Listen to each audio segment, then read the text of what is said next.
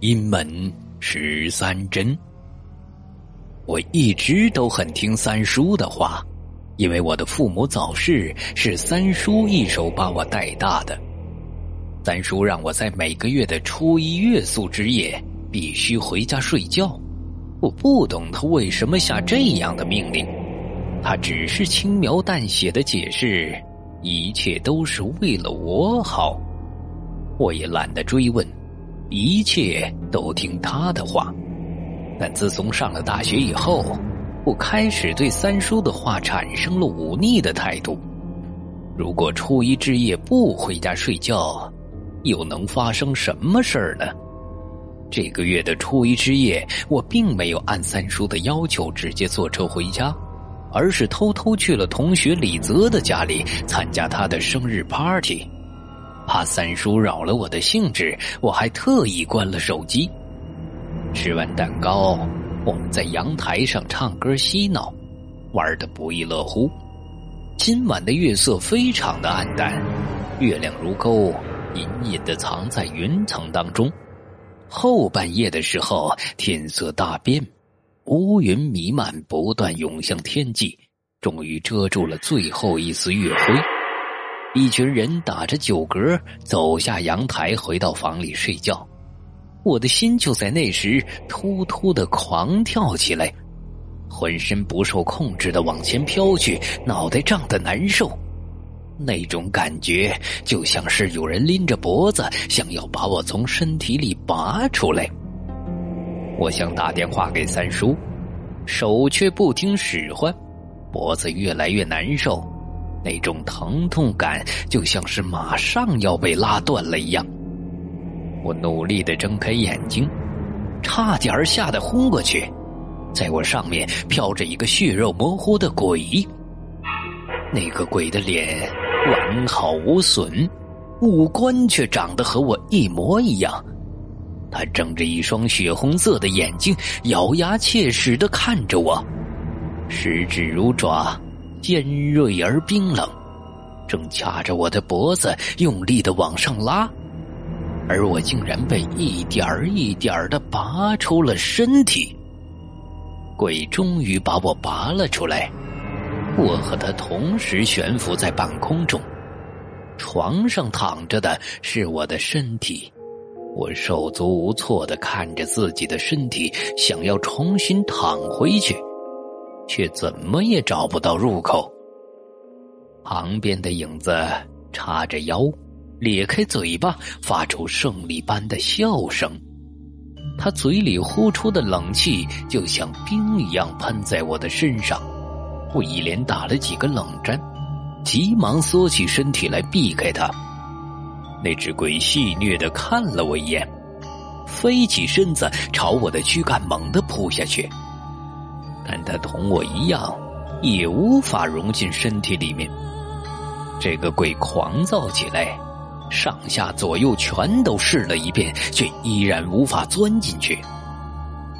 与此同时，我的身体却在急速发生着变化，身体慢慢变得僵硬，面部越来越白。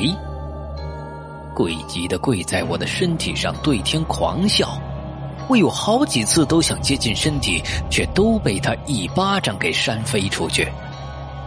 直到我的脸和手臂上出现了一块块紫色的尸斑，这个鬼才停下来。他站起来，狠狠的盯着我，突然冲向前，抓住我的头，用力往墙上撞去。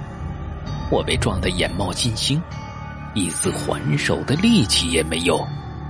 等鬼打够了，才把我从地上拖起来，扔到我的身体上面。我有气无力的睁开眼睛，看着这个鬼慢慢的张开了双唇，里面的牙齿参差不齐，黑黢黢的，就像锯片一样。一溜咸水顺着嘴角就淌了下来。我的天，他要吃了我！我什么也不顾了，拼了命的往身体里钻。江阳，快醒醒！耳边的喊声越来越大，终于把我吵醒了。听李泽说，昨晚我喝醉之后就倒在床上睡着了，早上叫门怎么也叫不醒，找了备用钥匙打开房门，叫了好半天我才醒过来。你没事吧？李泽关切的看着我，没，没事儿。你先出去，我马上就出来。我也希望昨晚发生的一切都是一场噩梦，可我双腿上清晰可见的尸斑告诉我，昨晚发生的一切都是真实的。我得赶紧回家，然后慌忙打开手机，里面显示了几十个三叔打来的未接电话。我回拨了三叔的电话。没等他开口，就急忙说道：“我现在就回去。”挂了电话，我告别李泽，急匆匆的往家赶。三叔，我满脸内疚的看着楼下迎接我的三叔。三叔虎目圆睁，仔细的打量我一番，一下伸出右手，老虎钳似的钳住了我的右手手腕。什么也别说了，赶紧进屋。三叔直接把我拽进了屋里的一个偏房内。从我记事儿起，那间偏房就一直都是用三把锁锁住的，今天竟然开了。屋里什么也没有，除了一张大的出奇的桃木床。仔细一看，床上竟然躺着一个人。那人四仰八叉的被绑在床上，身上插满了一根根针一样的东西。